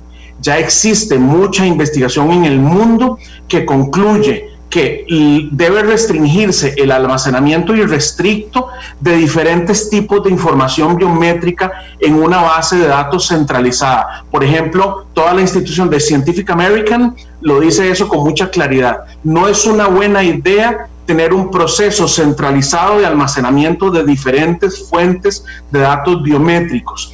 Y la IEEE, que es probablemente la institución o organización más grande en el mundo en el área de la eh, de la ciencia, una de las más grandes, dice que es un enorme riesgo de seguridad usar bases de datos centralizadas para todos los datos biométricos. Entonces, cuando nos ponemos a pensar que este proyecto de ley basa todo su objetivo en tener un repositorio centralizado de datos biométricos, nos damos cuenta que esto está en completa eh, contradirección de lo que está entendido a nivel mundial como buenas prácticas en el área de la biometría, pero además está introduciendo un grupo de riesgos muy grandes eh, que son riesgos en contra de mis datos confidenciales y datos personales, porque volviendo al principio de lo que les decía, en, esto que les estoy conversando, los datos biométricos son confidenciales y personales. Muchas gracias. Repito, don Hernando Segura es un experto, no un opinólogo, no que se le está ocurriendo hablar o que qué bueno sería hacer esto, no, es un experto en datos. Otro experto en protección de datos es Mauricio París, lo estudió, es abogado, tiene una especialidad, está en eso, inclusive aportó a la Comisión de la UPAT en la Asamblea Legislativa un proyecto de ley para que se soporte mejor aquí en Costa Rica el tema de la protección de los datos.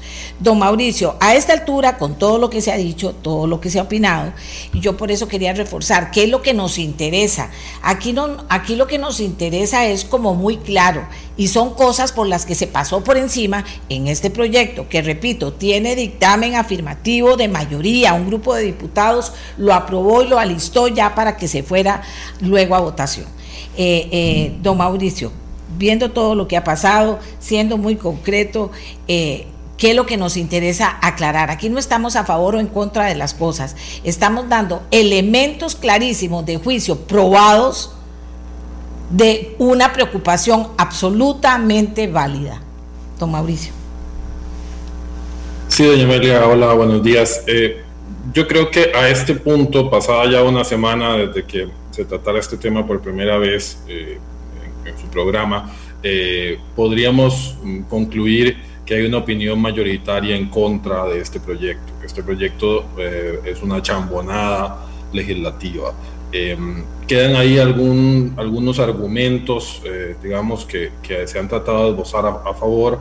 Em, el primero de ellos es el tema de la lucha contra la criminalidad, que era como la estafeta con la que se eh, presentaba el proyecto. Yo creo que hay que contextualizarlo, ¿no? Estamos en un país en donde ni siquiera hemos sido capaces de prohibir el uso de celulares por redes criminales que operan desde las cárceles de este país y que tienen un centro de llamadas. Es decir, por un lado queremos una super base de datos biométricos y ahí defendemos la tecnología para todo, pero no somos capaces ni siquiera de poner eh, un freno tecnológico a una organización criminal de los que ya están guardados. Entonces yo creo que ahí eh, vemos como cuando, cuando hay una voluntad política o tal vez cuando hay un negocio detrás, las cosas en este país se mueven a una velocidad diferente de cuando no la hay. Eh, también otra cosa, por ejemplo, se habla de que la, la, criminalidad es el objetivo principal por el cual se quiere dar este proyecto. Y a mí me preocupa mucho el hecho de que estén contemplada la comercialización también de datos biométricos de menores de edad que es que los menores de edad, entre los 12 y los 15 años, son un, sector de la población que es sujeto de investigación criminal porque es un riesgo para la seguridad nacional, ¿no? Entonces, ahí es donde el proyecto comienza a generar una serie de, inconsistencias, incluso desde el punto de vista de la justificación teleológica que, puede tener. Otro, otro tema importante, digamos, la otra justificación es el tema del gasto público.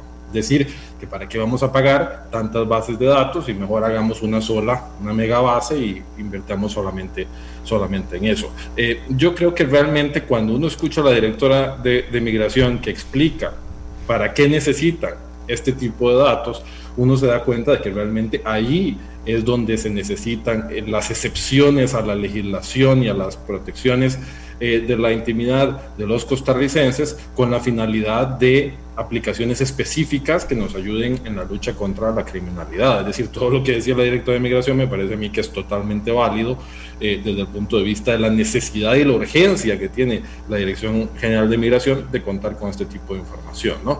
Pero de eso, o sea, es decir, de, de, de que se requiera aplicaciones concretas a que se generalice el uso y sobre todo se comercialice, hay una enorme diferencia que creo yo tiene que tomarse en, cuenta. También, por ejemplo, o sea, existe ya en el organismo de investigación judicial el archivo criminal, que es el que tiene las competencias legales atribuidas desde hace muchísimos años para llevar una base de datos para fines policiales de huellas de datos y fotografías de personas investigadas. Es decir, yo sí creo que para los fines de investigación, más allá de las aplicaciones de identificación que se puedan requerir por la Dirección General de Migración para el ingreso, el ingreso al país, es indispensable el control judicial para, para el acceso a ese tipo de bases de datos en la, en la, lógica que sigue el artículo 24 de la Constitución.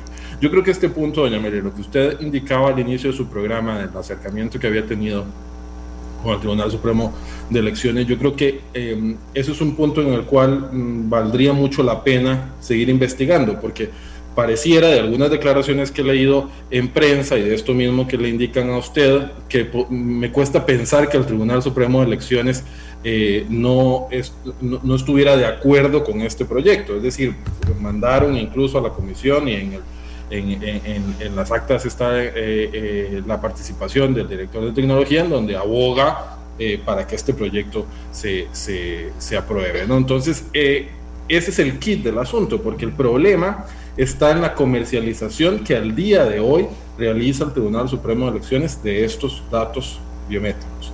Eh, he leído declaraciones también en donde el tribunal está diciendo, no, nosotros no vendemos los datos biométricos.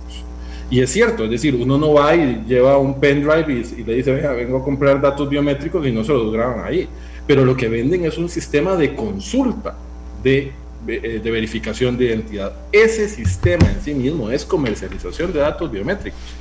Técnicamente es así, no, no cabe ninguna duda. Y esa comercialización la han venido realizando al amparo del artículo 24 del Código Electoral.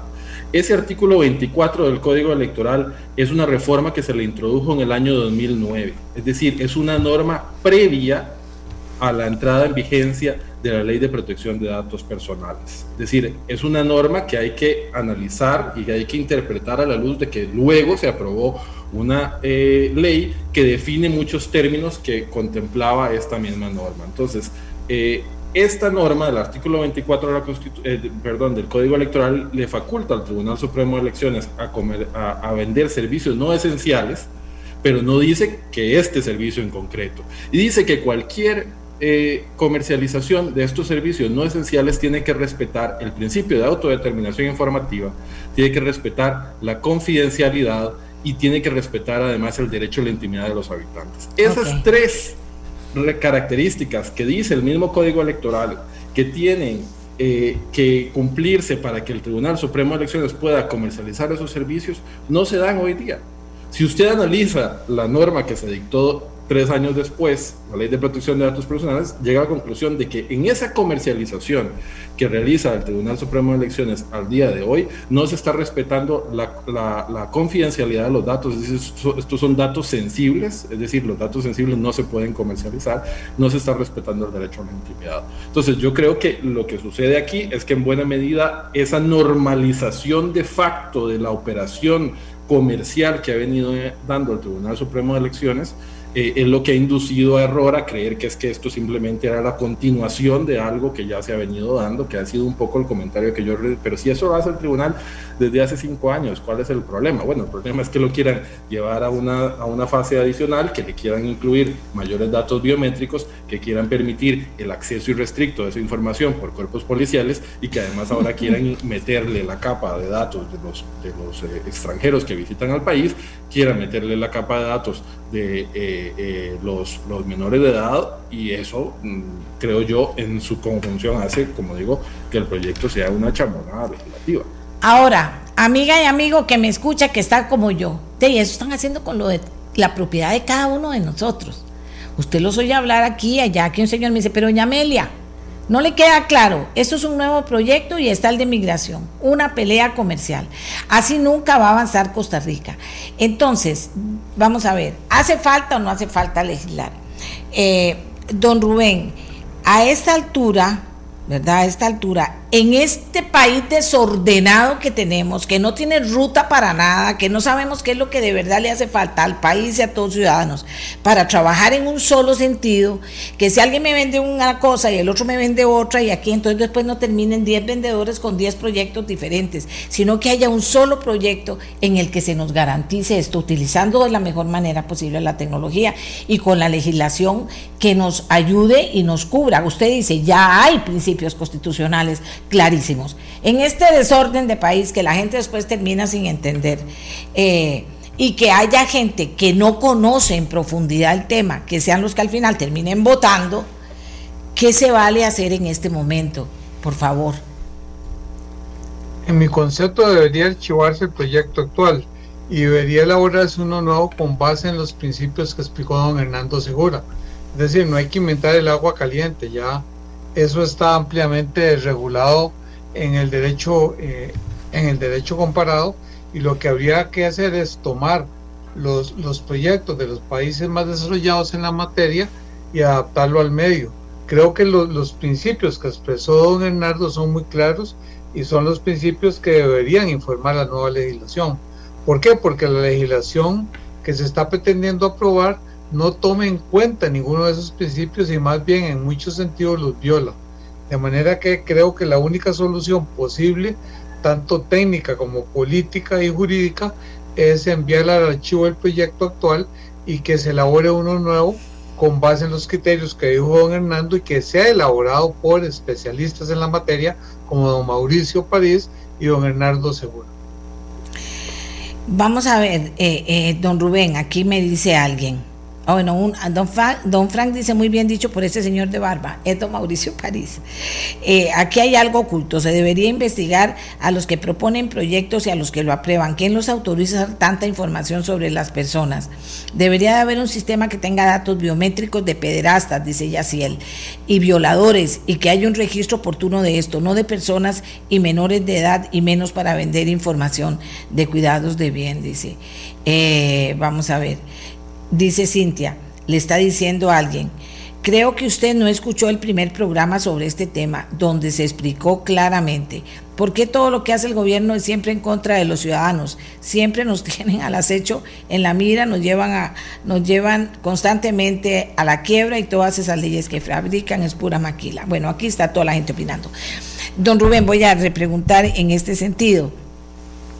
Hay un enredo, se supone que las cosas están claras, que los expertos están coincidiendo, coincidiendo eh, que con el tema de que nos tenemos que cuidar y la criminalidad eh, quieren mover algo que, que, que no es lo correcto en este momento para este país, porque entiendo, ustedes me corrigen, que es importante legislar en ese sentido, con absoluta claridad y entendimiento de las personas, porque las personas a la final no vamos a ir a decidir en un referéndum si estamos de acuerdo o no estamos de acuerdo, don Rubén.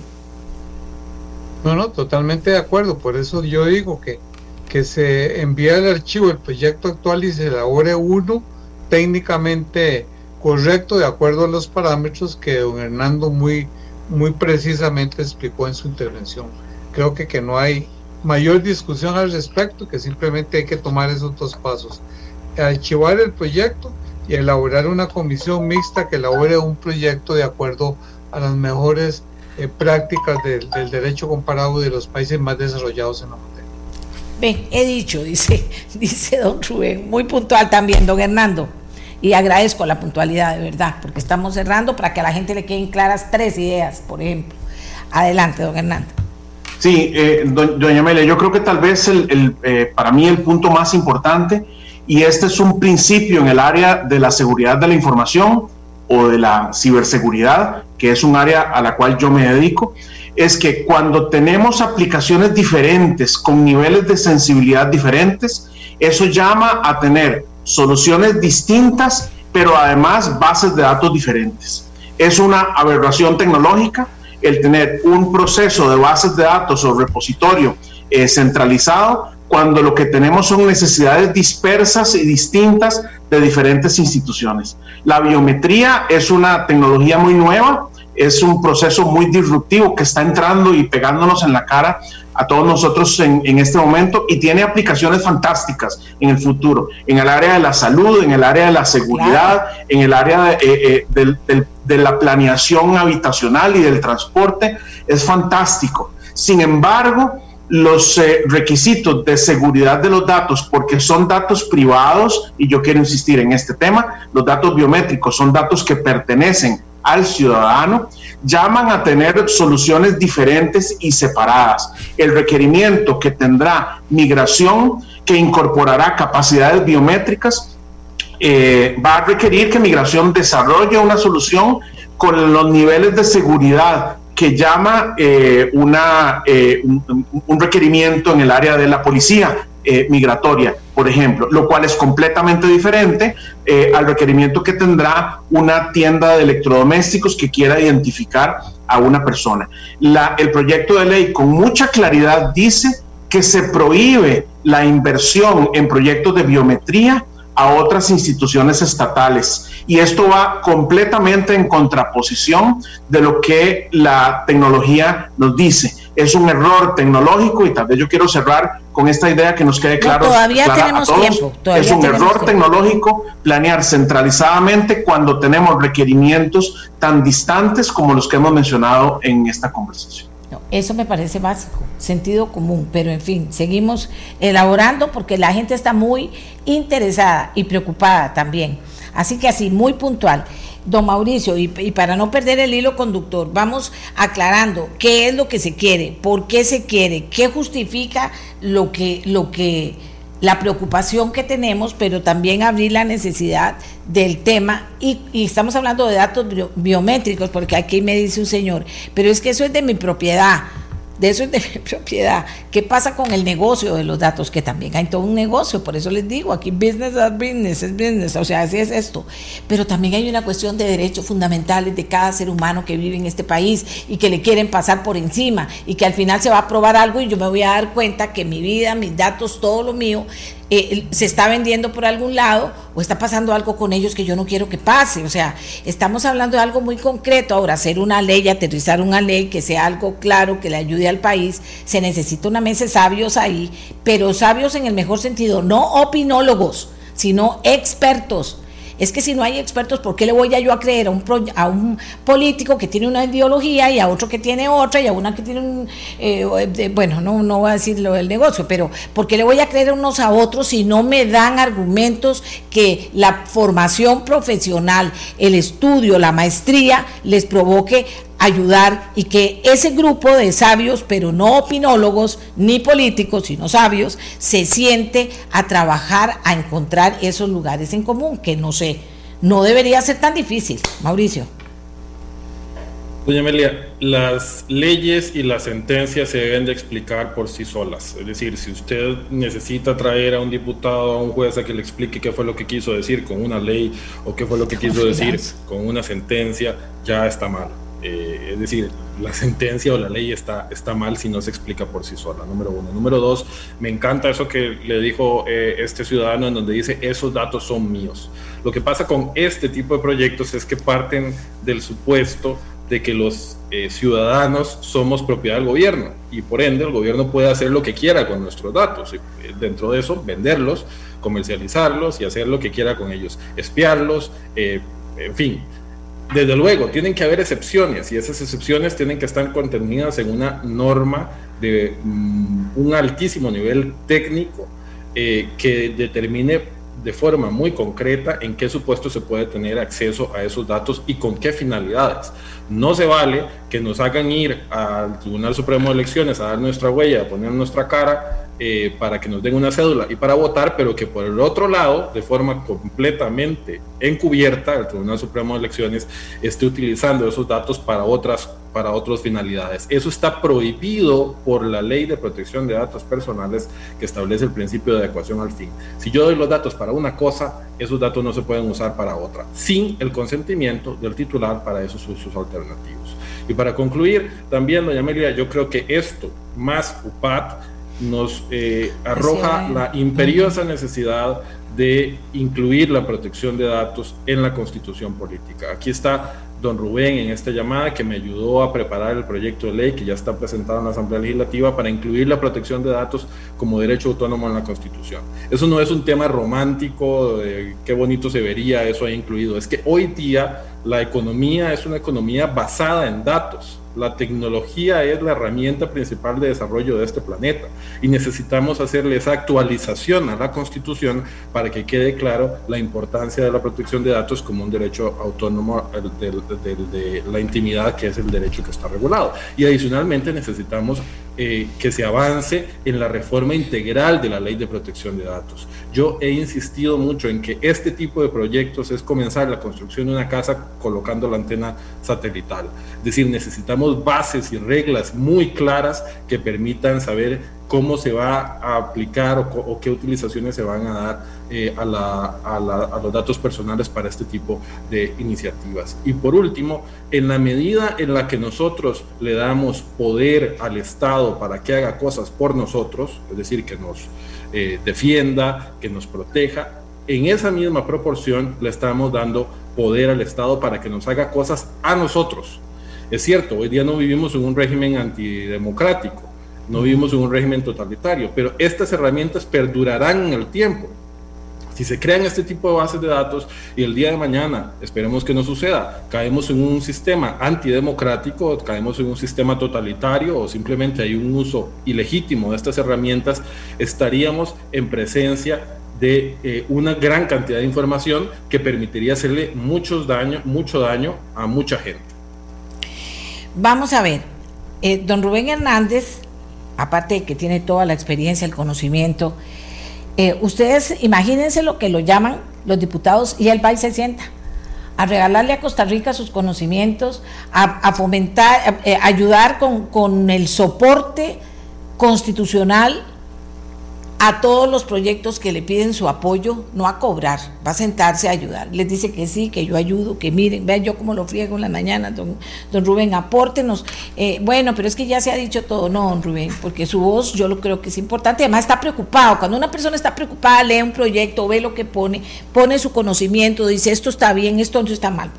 Entonces, por eso es que quiero agradecerle a todos, Hernando igual, a, Mauricio, que, que, siempre me está actualizando con estas informaciones, a la gente, a esta muchacha Priscila, de, que nos habló sobre ética, qué importante. Don Rubén, vamos a ver, comencemos a elaborar algo, tenemos 20 minutos para construirlo. ¿Cómo se hace esto? Porque a este momento, cuando uno dice que no haya diputados, que haya solo técnicos que en determinado momento se pongan de acuerdo en todo lo que son las cosas importantes, lo presente a un grupo de diputados o al directorio o al plenario, no sé, ¿cómo lo ve usted que tiene toda la experiencia del mundo en esos comportamientos, en esas opciones, en esas posibilidades eh, para, para propiciar no solo que la gente sepa, sino que finalmente se pueda aprobar lo que necesitamos porque es importante? Bueno, ahí tres aspectos. Uno, el primero pasa por lo que dijo Mauricio, que habría que aprobar rápidamente la reforma constitucional del artículo 24 para darle una, una fundamentación constitucional más fuerte a que la actualmente tiene, porque ahora mucho de la fundamentación queda a criterio de la interpretación de los magistrados constitucionales. Ya con el nuevo texto que se está proponiendo, ya ahí habría una fundamentación muy sólida jurídicamente. En segundo lugar, habría que retirar de la corriente legislativa el proyecto actual. Si no hay posibilidad alguna de reformarlo, porque prácticamente es hacerlo nuevo, de manera que yo lo retiraría. Y en tercer lugar, nombraría una comisión mixta, es decir, diputados con expertos en la materia, que elabore un nuevo proyecto. Creo que esas son las tres etapas mediante las cuales se podría resolver el problema. Diputados eh, con expertos en la materia, diputados que por lo menos sean abogados, o que sean que, no nada más, o sea, ¿cómo? que, sepan de, y que sepan de materia, de materia este, tecnológica, como don Wagner Jiménez. Ah, mira. Don Wagner, todo esto es así de transparente. todo esto es así de transparente, muy claro, eh, don Rubén. Otro tema que me interesa, que la gente dice, bueno, cada uno de estos proyectos son millones de millones que no solamente se comprometen ahora, sino para estarse actualizando son millones de millones, por un lado, por el otro, por esto. ¿Es cierto o no? ¿Hay un negocio o hay un comercio fuerte o hay, o hay algo de eso en ese mundo que usted domina para contestarle a las personas que están preguntando? Yo, yo desconozco realmente si habrá un negocio, pero sí, como está redactado el proyecto, se abre un negocio, evidentemente se abre un negocio porque habría eh, la posibilidad de accesar a una gran cantidad de, información que para muchas empresas será muy, muy valiosa para comercializar y mercadear sus productos. De manera que sí, no sé si en la actualidad habrá un negocio eh, lucrativo o no, pero sí el proyecto abre eh, posibilidades este, comerciales muy, muy grandes y en perjuicio de un derecho fundamental de los de los ciudadanos sin su consentimiento, lo cual es gravísimo, utilizando eh, una información que es personal e inviolable de cada ciudadano. Don Hernando, en el mismo sentido. Sí, doña Amelia, es, es, estos trabajos o estos procesos requieren de eh, el involucramiento de áreas multidisciplinarias. Eh, es muy importante incorporar gente que conozca de protección de datos en la escritura de un proyecto que especialmente eh, se eh, trabaja con el área de la privacidad. Es fundamental, con gente que sepa de seguridad, con gente que sepa de procesos y de casos de uso, porque cuando uno habla de la seguridad de los datos hay que entender para qué se van a utilizar y por lo tanto cómo pudieran haber malas utilizaciones de los datos que podamos acceder. Eh, la diferencia fundamental que yo he escuchado a alguna gente que dice, pero ya nosotros tenemos la huella digital y, la, y la chequea el Tribunal Supremo de Elecciones. Eso es cierto, pero para que alguien tenga mi huella digital yo tengo que poner el dedo en un dispositivo para que se capture. Eso no ocurre con los datos biométricos como por ejemplo el reconocimiento facial.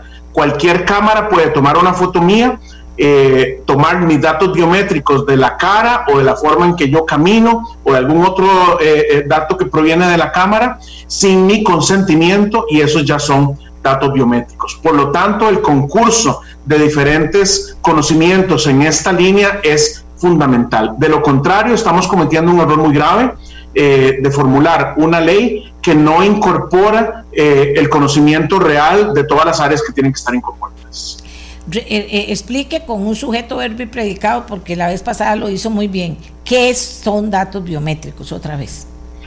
Sí, los datos biométricos, eh, doña Amelia, son datos que provienen de la observación o la incorporación de datos del cuerpo de las personas. Es la métrica de la bio, es decir, del cuerpo. Entonces, un dato biométrico es la identificación de la cara, por ejemplo. Entonces, cuando yo tomo una fotografía, hay algunos rasgos en las caras de todos nosotros que pueden hacernos identificar en otra base de datos y decir, sí, este es Hernando Segura. Pero también hay, por ejemplo, la configuración del iris eh, en los ojos de las personas. Eso también es un dato biométrico porque nos identifica sin duda alguna en, en una base de datos. Eh, además de las huellas digitales que se usan hace muchos años, o incluso la configuración de las venas en las manos, en algunas otras partes eh, del cuerpo. Esos son datos biométricos. Pueden ser utilizados para el bien, sin duda, y, y en muchos países hay proyectos fantásticos de biometría, como mencionábamos anteriormente, pero pueden ser utilizados para el mal cuando estos datos privados son accesibles por personas con intenciones diversas. Entonces yo podría, por ejemplo, dado que hay cámaras en toda Costa Rica y habrá cada vez más, eh, utilizar esas imágenes de las cámaras para identificar personas, las logro identificar con ese gran repositorio de datos y puedo darle seguimiento a una persona en dónde estuvo, a qué horas estuvo, acompañada por quién, y todos sabemos que esa información que es privada por mi derecho a la privacidad puede ser utilizada para un intento de estafa o alguna otra iniciativa ilegítima. Eh, entonces, por eso es que los datos biométricos son datos privados y personales, porque no requieren de la autorización del dueño de esos datos para que sean capturados, básicamente con una cámara se logra, y además porque su mala utilización puede eh, incurrir en daños incluso hasta personales eh, para el, que tenga la capacidad de la tecnología de utilizar. Bien, yo he hecho mucho énfasis y lo sigo haciendo. Ellos son expertos. Ya escuchamos a la señora de migración con su posición, el tribunal escuchamos lo que dijo, pero también escuchamos lo que señaló Mauricio. Somos expertos. ¿Por qué? Porque esto, yo quiero ser transparentes con ustedes. Aquí no se está trabajando nada bajo la mesa. Ni estamos a favor de una cosa ni de la otra.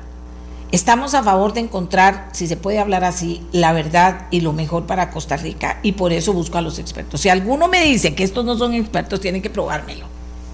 Sí, por eso digo, pero usted me puede decir de un político, si le cae bien va a decir que sabe mucho de tecnología y si le cae mal va a decir que no sabe nada, ya se sabe cómo es el tema. Pero ellos son expertos, señores. O sea, ni, ni ellos ni yo nos ponemos de acuerdo en nada.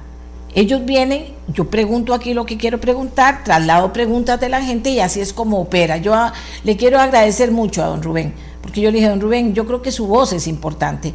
Ellos todos estudiaron el proyecto, los que vinieron hoy, los que estuvieron la vez pasada, y quien venga va a haber estudiado el proyecto. Esto todavía me parece que no se acaba. No sé de quién debería ser la iniciativa para retirarlo de verdad y poder sentarse a hacer algo. No sé si finalmente, como ya tiene dictamen de mayoría afirmativo, pues va a ir, lo van a mandar y va, y va a ser una realidad. No sé, no sé a pesar de esto, pero yo quiero cumplir con ustedes como periodista y decirles, señores, yo les digo toda la mañana, procuro elementos de juicio para que ustedes tomen mejores decisiones. ¿Qué es elementos de juicio? los elementos de los expertos. Si viene alguien a defender una posición, trato de buscar al que esté enfrente, aunque cada vez me cuesta más. Antes era más fácil, ahora la gente no se quiere enfrentar en cámaras. ¿De acuerdo? Ha estado Mauricio escuchándonos. Por eso quiero hacer esta, eh, esto porque yo no voy a entrar en un juego de que allá, de que sí, de que esto se vale, de que esto no se vale, de que esto es periodismo, de que esto no es periodismo. Esto es lo que es. Darle elementos de juicio a ustedes con expertos. Nadie me puede decir que no lo son. sobre temas trascendentales y en este caso, que tiene que ver con todos y cada uno de nosotros. Tenemos derecho a saber. Los diputados también que van a votar tienen derecho a saber. Y finalmente si votan, ustedes como costarricenses tienen derecho a saber. Y yo tengo mi conciencia tranquila. Don Mauricio. Sí, doña, Amelia, yo creo que eh, adicionalmente quisiera resaltar, digamos, desde el punto de vista de qué hacer con este proyecto, estoy totalmente de acuerdo de que se, se debe de, retirar. En mi criterio, este tema se debería regular en la nueva ley de protección de datos personales. En el proyecto de ley que yo le presenté a la comisión de la OPAT en el mes de febrero, ya se regulaba la utilización de datos biométricos eh, en una línea muy compatible con el estándar internacional y se establecía eh, la regla general que existe de que no se puede tratar los datos biométricos, sobre todo cuando lo que procuran sea la identificación unívoca de una persona. Eso lo dice el convenio 108 de la Unión Europea y el Reglamento General de Protección de Datos de, de la Unión Europea. Entonces, eh, se establece esa regla y, sobre esa regla se establecen algunas excepciones específicas en, esta, en este texto que le presenté a los diputados que van en la línea de precisamente en los casos en los que sea necesario, por ejemplo, proteger el interés vital de una persona. Imagínense que, que llega una persona eh, a un hospital eh, desangrándose y le tienen que tomar una muestra de sangre. Bueno, pues la, la, sangre, el ADN es un dato biométrico en sí mismo, entonces desde luego no se va a necesitar la orden de un juez o el consentimiento informado de la persona persona para tomarle una muestra de, su sangre y hacerle un, examen de sangre. ¿no? Eso es un caso claro en donde se, requiere, pero eh, está eh, previsto expresamente también en esa norma eh, cuando sea necesario por razones de seguridad nacional, seguridad pública, orden público, salud pública, salvaguarda de derechos y libertades de terceros. Es decir, ya está previsto ahí.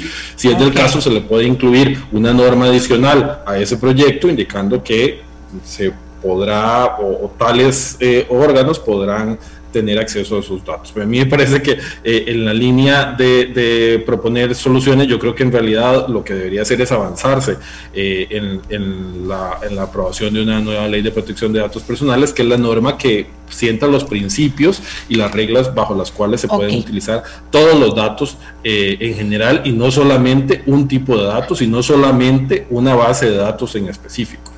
No, y ahí y cuando mencionó don Rubén a, Wagner, el diputado, el presidente de la Comisión de Ciencia y Tecnología, no es que no, y, y, es un muchacho muy comprometido con el tema, bastante conocedor. Pero aquí me dice un exdiputado.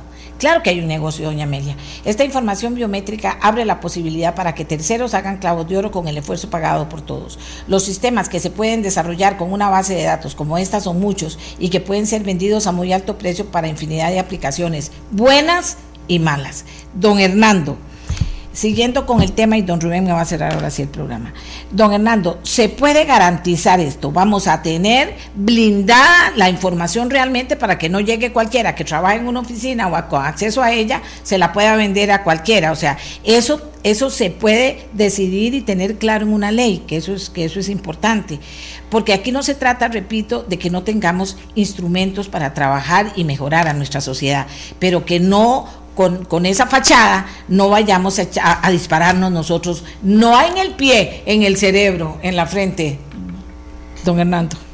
Sí, doña Amelia, sí se puede, eh, pero hace falta un, proceso que no está en este proyecto de ley, que es el diseño de la privacidad.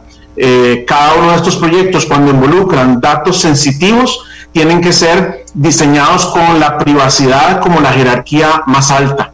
En este caso, lo que hemos escuchado e incluso hemos leído es que el proyecto tiene algunas iniciativas, por ejemplo, la lucha en contra de la delincuencia, la cual es buenísima, eh, nadie lo discute, eh, o el ahorro de fondos del Estado para no tener múltiples fuentes de datos o bases de datos, lo cual también como principio está bien, pero jerárquicamente lo más importante es privacidad por diseño. Entonces sí se puede, eh, la tecnología en el área de la protección de los datos está muy avanzada en el mundo.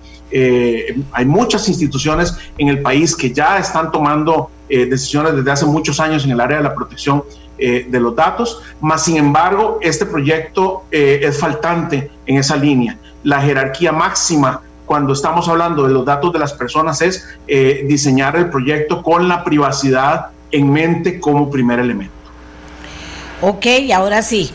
Eh, vamos de nuevo con don Rubén para cerrar el tema. Don Rubén, creo que aquí va a quedar cerrado el tema porque hay que darle también la posibilidad de que la Asamblea reaccione de alguna manera y no seguir dándole vueltas sobre lo mismo. Creo que hemos sido exhaustivos. No sé si usted cree que falta algo importante o, o si cree que aquí en Costa Rica y yo creo que en todos los países. Ahora la gente, cuando alguien habla más de un minuto, se aburre. Entonces hay que repetir muchas veces las cosas para que las ideas más importantes queden claras. Yo siento que ellos han hecho ese esfuerzo. Pero, pero ¿qué le parece a usted? ¿Es una decisión que tengo que tomar o seguir con esto, don Rubén? O darle un chance a la Asamblea a que salgan iniciativas en ese camino, en ese sentido. Eh, no sé, ¿cómo lo ve usted? Me parece que la idea de Mauricio es la más lógica en el sentido de incluir esta materia y regularla en la ley de protección, en la nueva ley de protección de datos y enviar esta al archivo. Esta ley tiene, este proyecto de ley tiene un problema en este momento y es que ese proyecto de ley no ha sido convocado por el Poder Ejecutivo a sesiones extraordinarias y dudo que sea convocado en, en los próximos ocho meses porque no es un proyecto que concite el interés del Poder Ejecutivo de manera que durante ocho meses podemos estar tranquilos y se podrá llegar a todo tipo de negociaciones. Quería hacer una aclaración en el sentido es que lo grave de este proyecto es que fue votado unánimemente, no por mayoría, fue votado unánimemente, lo cual lo cual lo que indica es que los diputados simplemente lo votaron sin haberlo estudiado. Eso ocurre mucho en las comisiones, desgraciadamente. En la ley de empleo público, la mayoría de las cosas importantes se rechazaban sin haber estudiado, sin haberlas estudiado. De manera que eso es uno, uno de los defectos sustanciales que tienen nuestras comisiones legislativas, que se aprueban muchos proyectos y se rechazan eh, mociones o artículos importantes por falta de estudio. Entonces aquí yo creo que en los próximos ocho meses no va a pasar nada con este proyecto de ley. En el ínterin se podría eh, incluir esta materia en el proyecto sobre la ley de, de protección de datos que yo sí creo que eventualmente ya cuando se hayan aprobado más o menos los principales proyectos para resolver la crisis fiscal, el Poder Ejecutivo va a estar proclive a, convocar las sesiones extraordinarias, tal vez por ahí de abril o de mayo, de manera que entonces el problema se resolvería con esta ley, con este proyecto de ley sobre la protección de los datos. Y entonces eh, automáticamente ya eh, este proyecto de ley en discusión ya perdería sentido y por sí solo se iría al, se al archivo. Bueno, muchísimas gracias a Mauricio París, abogado experto en protección de datos. A don Hernando Segura, que es un expertísimo y él ya mismo se presentó con sus capacidades y, sus y también con una gran experiencia, eso es importante. A don Rubén Hernández no necesita presentación, pero un constitucionalista que no solo sabe de la constitución y los derechos de todos y cada uno de nosotros, sus derechos que se consideran sacrosantos, sino que se compromete, que estudia, que él ve por dónde se mete, cómo se pueden resolver las grandes preocupaciones que tiene la gente. Eso es importante. También estuvo una Eh, en tecnología y ética. Muchísimas gracias. Estuvo don Fabián Bolio en un pasado programa. Muchísimas gracias. Eh, creo que he cumplido con lo que me toca a mí, Costa Rica. Vamos a hacer una pausa y cuando vuelvo vamos a despedir el programa con eso, con recalcarles lo que a mí me toca y lo que yo aporto y por qué en este programa sobre este proyecto y estos datos han estado solo expertos. Aquí no se viene alguien a decir, ah, no, mira, yo no sabía, yo no sabía, no. Solo expertos que saben, cada uno en su, en, su experiencia y en su conocimiento, compartiéndolo con ustedes. Nadie se puso de acuerdo antes, que yo sepa, conmigo no, y en este programa no. Por eso quiero parar aquí, porque no quiero que haya ni la mínima idea de que en este programa se está hablando con alguien o se están haciendo reuniones aparte o algo. Nada que ver. Este programa es este programa. Y ahí está grabado, y ahí está en internet, ahí está en YouTube, ahí está en todo lado. Usted puede ver el primero y el segundo. Y eso es mi compromiso, lo que yo hice y dónde yo estoy participando. Nada más, hasta los comentarios que hago. Pero no, no, no, no estoy eh, en, ningún grupo de interés. Mi grupo de interés es este país. Y mis colores, los blanco, azul y rojo. Eso lo quiero decir. Pero ya volvemos. Vamos a, a compartir una pausa eh, ya el mes de diciembre es un mes difícil en el tema de, de, la publicidad. Ya viene enero que también es difícil, pero también estamos trabajando en eso. Hacemos la pausa y ya volvemos.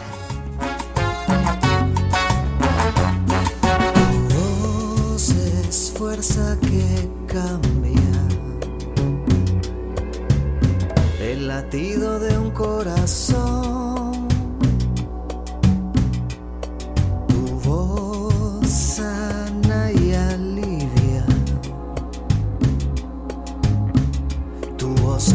Milagro y acción. Amigos y amigos y amigas, hemos estado hablando en esta segunda parte de este repositorio único nacional para fortalecer las capacidades de rastreo e identificación de personas con un dictamen afirmativo unánime, unánime, afirmativo unánime, o sea, listo en la comisión. Con la preocupación de algunos de ustedes que creció desde que hicimos un primer programa sobre el tema y creció, creció, creció la preocupación nosotros lo que hacemos es traer expertos en este tema específico, sobre todos los otros temas, traer expertos. ¿Y qué son expertos? Expertos. Muy fácil, expertos en el tema. Están preparados, saben de lo que hablan, lo hablan bien y claro para que todos aprendamos, incluida yo, y eso es lo que ha pasado hasta ahora. Hay mucha gente que quiere venir, mucha gente que quiere venir a opinar. No es este tema un tema de opinólogos. Para mí es un tema de expertos que ojalá estos expertos que tienen la mejor intención puedan aportar en un tema que es de futuro, que es de país, que es importante. Eso es lo que nosotros queremos. No queremos que se que, se, que, que todo el mundo opine, opine, yo también opino, ¿eh? pero yo pregunto y que los que saben den su opinión y la justifiquen. Ese es el esfuerzo que hemos tratado de hacer con este proyecto. Creo que hay elementos suficientes para que quienes tienen que tomar decisiones lo hagan con este proyecto. Que recuerden que están tomando decisiones por todos los costarricenses y de algo que pertenece a todos y a cada uno de las personas que vivimos en este país. Que, que recuerden eso los diputados. Para blindarse con la mayoría de expertos y buscar crecer en conocimiento de un tema y legislar de la manera que necesita la Costa Rica del futuro, con la bandera blanco, azul y rojo. No participo en ninguna conversación ajena a las que tengo aquí con ustedes. Ahí usted oirá lo que dijeron, lo que dije yo, las preocupaciones que tengo. Eso se los quería aclarar porque vamos a darle chance a partir de ahora a la asamblea, a que la asamblea y las personas que quieran puedan construir algo con consejos tan sabios como el de don Rubén, escuchando ojalá los expertos que nos hablan, pero pues por favor ese proyecto esté blindado, pensando es que tiene que ver con todos y cada uno de nosotros, valga decir con nuestros derechos. Es básico y elemental. Y que ante la mínima duda de que esto pueda ser después usado o por otro partido político del gobierno o por otra gente en alguna institución o por lo que sea que pueda ser usado con otros fines, por favor, se quite y se diga, esto no va por esto y esto y esto, y todo el mundo esté dispuesto a hacerlo. Y lo que sea por fortalecer este país, por fortalecer lo que sea la, toda la ciencia y todo el tema tecnológico es maravilloso para que ayude a crecer a un país, a una persona. Pero que después estos datos terminen ahí, a la venta del mejor postor o usándose de la peor manera, no sería justo. Entonces yo como periodista tenía la obligación de desnudar el proyecto, no de traer opinólogos, de desnudar el proyecto con expertos. Y eso es lo que hice. Y aquí me quedo a esperar a ver qué pasa en la Asamblea Legislativa. Yo no sé qué piensan ustedes, ahí estoy siempre para que opinen y me manden sus opiniones al respecto. ¿De acuerdo? Hacemos una pausa, Costa Rica, hacemos una pausa. Mañana volvemos a estar con ustedes. Este programa fue una producción de Radio Monumental.